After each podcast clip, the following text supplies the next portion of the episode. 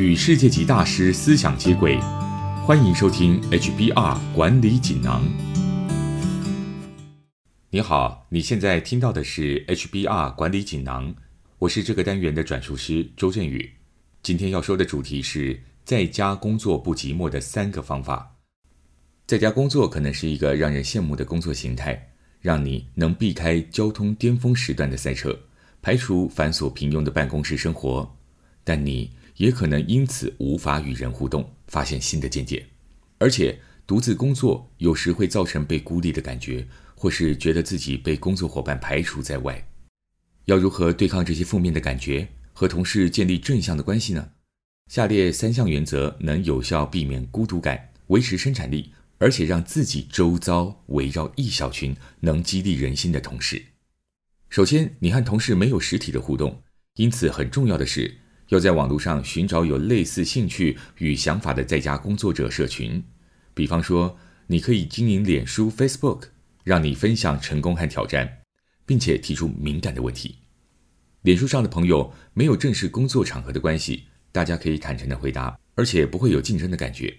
其次，善用视讯科技，这对在家工作者特别有用。你可以使用 Skype 或 Zoom 来开会，以便看到对方。这有助于你观察对方的肢体语言，确保他们更有可能记住你和认得你，同时提供你如同面对面的互动机会。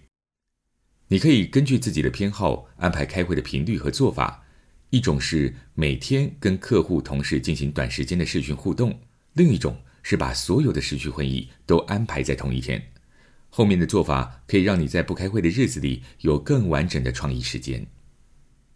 最后，借着闲聊多了解线上工作伙伴。当你在家工作，自然会倾向避开闲聊，以免浪费时间，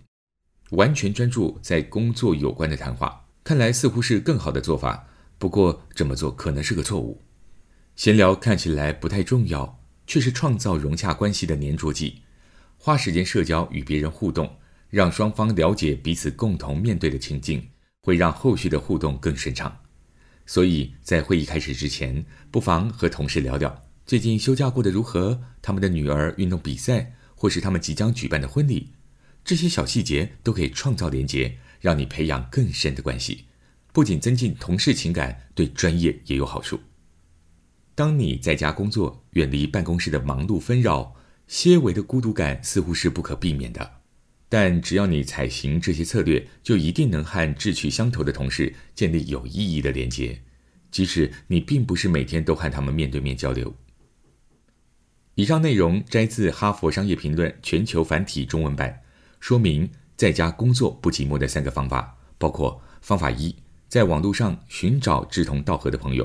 方法二，善用视讯科技；方法三，多与人闲聊。